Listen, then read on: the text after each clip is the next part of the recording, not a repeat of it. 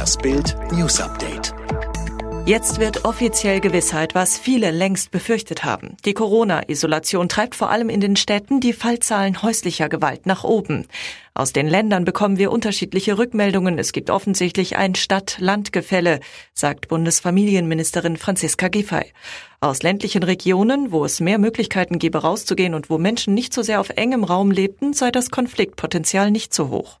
Dort hören wir noch nicht von zusätzlichen Fallzahlen, so Giffey. Besonders krass dagegen ist es in Berlin. Dort schossen die Anzeigen wegen häuslicher Gewalt um 10 Prozent nach oben. Das erfuhr die Familienministerin vergangene Woche aus der Hauptstadt. Jetzt werden wegen Corona auch noch die Berge gesperrt. Bundeskanzlerin Angela Merkel hat am Freitagabend per Videopodcast ein weiteres Detail der Kontaktbeschränkungen verkündet, die die weitere Ausbreitung der Pandemie verlangsamen sollen. Auch Kurzreisen innerhalb Deutschlands an die See oder in die Berge oder zu Verwandten kann es dieses Jahr über Ostern nicht geben. Merkel ist sich darin mit den Ministerpräsidenten einig.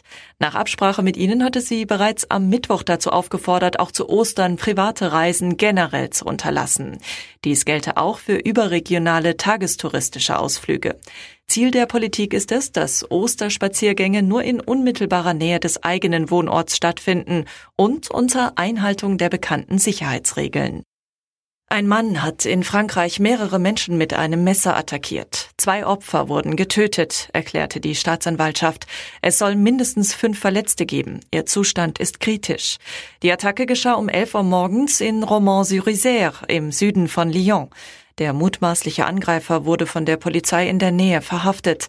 Er hatte keine Papiere bei sich, behauptete aber, Sudanese und 1987 geboren zu sein. Die Ermittler prüfen, ob die Attacke einen terroristischen Hintergrund hat. In ihrer Haut zu stecken ist ganz und gar nicht leicht. Schauspielerin Selina Gomez leidet an einer bipolaren Persönlichkeitsstörung. Das offenbarte sie jetzt in einem Livestream mit Popstar Miley Cyrus vor Tausenden von Zuschauern. Ihrer alten Disney-Kollegin erklärte Selina via Webcam, dass Ärzte kürzlich die Krankheit bei ihr diagnostiziert hätten. Bei einer bipolaren Störung wechseln sich in oft unregelmäßigen Abständen emotionale Höhen mit tiefer Niedergeschlagenheit ab. Die britische Labour-Partei hat ihren bisherigen Brexit-Sprecher Keir Starmer zum neuen Vorsitzenden gewählt. Das verkündete die Oppositionspartei via Twitter.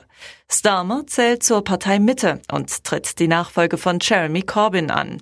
Unterdem hatte die Labour-Partei bei der Parlamentswahl im Dezember ihr schlechtestes Ergebnis seit 1935 eingefahren.